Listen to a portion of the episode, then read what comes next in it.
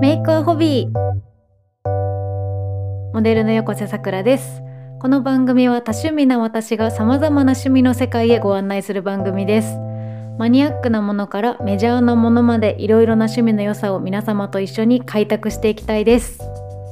今回は初回なので私のことも少しお話しさせていただきます。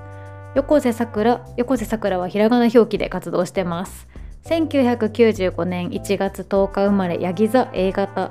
大阪出身東京在住。フリーランスモデルとして活動しております。ファッションをはじめビューティーやジュエリー。あとアーティストの MV やテレビ CM など幅広く活動しております。で趣味がカラオケヨガ喫茶店巡り競馬、漫画、アニメ、チョコレート、ホロスコープなどなどたくさんあります。で、資格がパーソナルカラーリスト検定1級、骨格診断アドバイザー検定1級、アロマテラピー検定1級、チョコレートエキスパート、チョコレート検定中級のことなんですけど、を持ってます。で、えっと、フリーランスモデルになったきっかけなんですけど、高校生の時にあのサロンモデルのスカウトからスタートしてで、まあ、そのまま大阪で活動してで私就職したくなかったんで、まあ、当てもなく上京してで今このまま活動できております。みんなありがとう。ということで。で趣味と資格なんですけどあの気になったらとりあえず学ぶやってみるっていうのが私のスタイルででまあこれは大人になってからなんですけどなんか経験するっていうのが私はすごく好きででなんかそのまま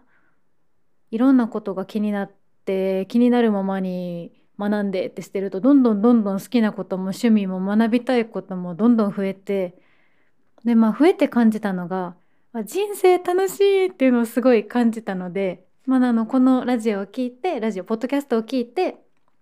なんか趣味を見つけて幸せになってくださいっていうそういうおこがましい話ではなくなんかこうこんな世界もあるんやって思ってもらえたらいいなと思ってます。なんかタイトルは分かりやすくしたかったんで「趣味作ろうぜメイクアホビー」って言ってるんですけどそのなんかタイトルはタイトルということでお願いします。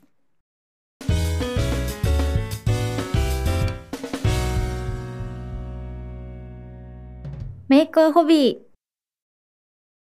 ー1回目に取り上げていく趣味はライブに行くことです。では履歴書だと音楽鑑賞と書き換えることが多いと思うんですけど音楽鑑賞やとお家とか移動中とかも含まれてくるんですけどライブは足を運んで目で見て耳で聞いて空気に触れてこう全身でこう感じることができるのがライブのいいところででもプロたちがね非現実的な世界を見せてくれる夢のような時間が体感できるのがライブです。で私自身がすごい音楽が好きででライブも年に何回か行くんですけどこう去年の年末日本最大の年越しライブカウントダウンジャパンっていう幕張メッセで行われた音楽フェスに初めて参加しました。こうフェスは行ったことあったんですけど年越しをフェスでするっていうのが初めてでで音楽にまみれた年越しを体験してきたんですけどめっちゃ楽しかったです。でこう CDJ そのカウントダウンジャパンって CDJ って略すんですけど CDJ ってこう莫大な会場で莫大な人のイメージだったんですよ。意外と行ってみると、まあ、もちろん広いんですけど広いけどステージの行き来もしやすいしでトイレも結構たくさんあってこうフェスの女子トイレってめちゃめちゃ並ぶんですけどなんか全然街もその並ぶけどそんなに普通ぐらい。普通ぐらい？なんかショッピングセンターで並ぶくらいの全然通常の並び具合で。で予約制にしてくれてたから物販とかクロークもめちゃめちゃスムーズですごい快適で楽しいフェスでした。まあこれはこうね毎年時代に合わせて改善に努めてくださった運営さんのパワーではあるんですけどもうそのとっても楽しい日を過ごしたのでもう余韻が全然抜けなくて。でこう自分が見たアーティストごとにこうセットリストをしっかりこうタイムテーブル順にして順番に聞いてるんですけどもうそんなに余韻まみれな私だったのでこの1回目のメイクアホビーはしっかりライブに行くことで行きたいと思います。でもライブに行ったことがない人もよく行きますっていう人も改めて今日はライブの楽しみ方を3つご紹介したいと思います。その1場所によって全然違う雰囲気が楽しめます。でライブが行われる場所は大きく分けると4つなんですけど100人から3000人くらいの小規模な会場をライブハウスと言います。私実は渋谷のライブハウスでドリンク入れるバイトやってたこともあるんですよ。でそこは200人くらいの規模やったんですけど日によっていろんなジャンルのアーティストが出てて結構面白かったです。で1,000人から5,000人規模ライブハウスよりもちょっと広くて席があるのが特徴なのがホールになります。でさらにホールより大きい1万人から1万5千人規模の会場をアリーナでさらに大きい5万人ぐらい収容できる場所が、えー、5万人くらい収容できる場所がドームになります。でドームは野球とかサッカーの試合も行われるのでグラウンドの面積この真ん中の面積が広いっていうのが特徴ですね。なんかこう日本で誰でも知ってるアーティストってなるとまあアリーナとかドームのライブが多いんじゃないかなと思います。でえーと、さっき私が言ってたフェスっていうのがあのフェス、えーと、CDJ ですね先ほどお話しした CDJ カウントダウンジャパンはフェスなんですけどあのフェスはまたそのライブハウスとかホールアリーナドームではなく全然別の広い会場を借りて行うものでであのライブはライブなんですけどライブと少し違うのがフェス自体にたくさんのアーティストが参加したりとかあとフードなどの催しがあって、まあ、ライブはもちろんこうイベントそのものを楽しむっていうのがライブとフェスのちょっと違いかなと思ってます。なんかフェスってなると一人で行くのはやっぱりこう勇気が必要なんですけどライブ自体は一人で行っても目的がこうみんなと楽しむっていうよりは音楽を聴くなのでこうちょっとだけ勇気出して行ってみるってすればもう帰りはもう全然一人とか関係ないもう「いやよかった」って帰れます。のであのちょっと勇気ないなって方是非ちょっとだけ勇気出して行ってみてほしいなと思ってます。私もよくよくというかまあちょこちょこ一人でも行ってますね。続きまして楽しみ方その2服装が面白いです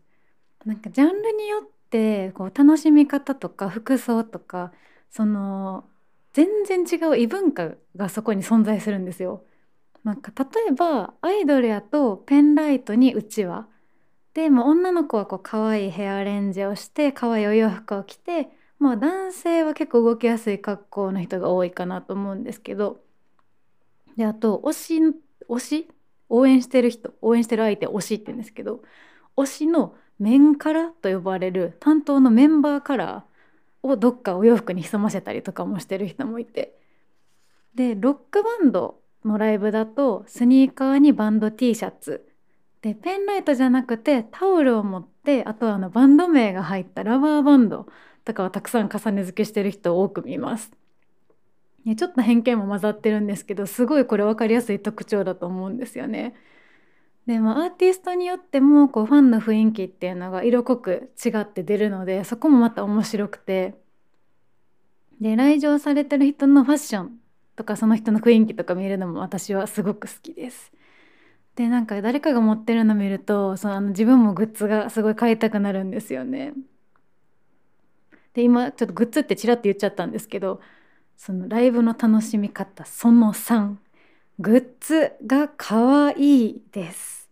でそう最近はそのどのアーティストもグッズがめちゃめちゃ可愛くてなんか全然私服というか普段から使えそうなものばっかり出てるんですよね。全然私も私服で着てたりします。でそれもそのいつも使えるやんってなるとまた欲しくなるしで応援したい気持ちがあるからこそこういつもありがとうっていう気持ちでグッズ買っちゃいますよね。まあ、買うとアーティストもねアーティストに還元されるからもうウィンウィンやし買ってなんぼだと思ってます。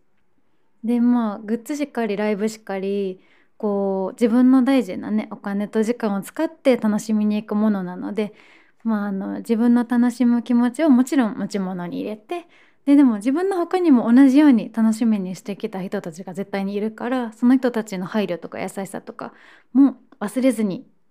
一緒に楽しむ気持ちと一緒に持ち物に入れてでまあ大好きなねアーティストを応援したい気持ちっていうのはこう形とか思いの伝え方みんな違うと思うけど一緒なので伝え方は違うけど気持ち自体応援したい気持ち自体は絶対みんな一緒なのでその自分だけ自分だけっていうよりはこうみんなでね楽しく音楽ってそういうものやと思うので音楽を愛する気持ちを広げていけたらいいなと思っております。でちなみに私は2月に大好きなアーティストのライブが控えております。めっちゃ楽しみです。まあ誰かはちょっと秘密にさせていただきますね。終わってからお話ししたいですこれは。で今日はライブの話を、えーと、ライブの楽しみん？ライブの楽しみ方をお話しさせていただきましたが生で体感する音楽の魅力を少しでもお伝えできていれば嬉しいです。それではまたお会いしましょう。モデルの横瀬さくらでした。バイバーイ。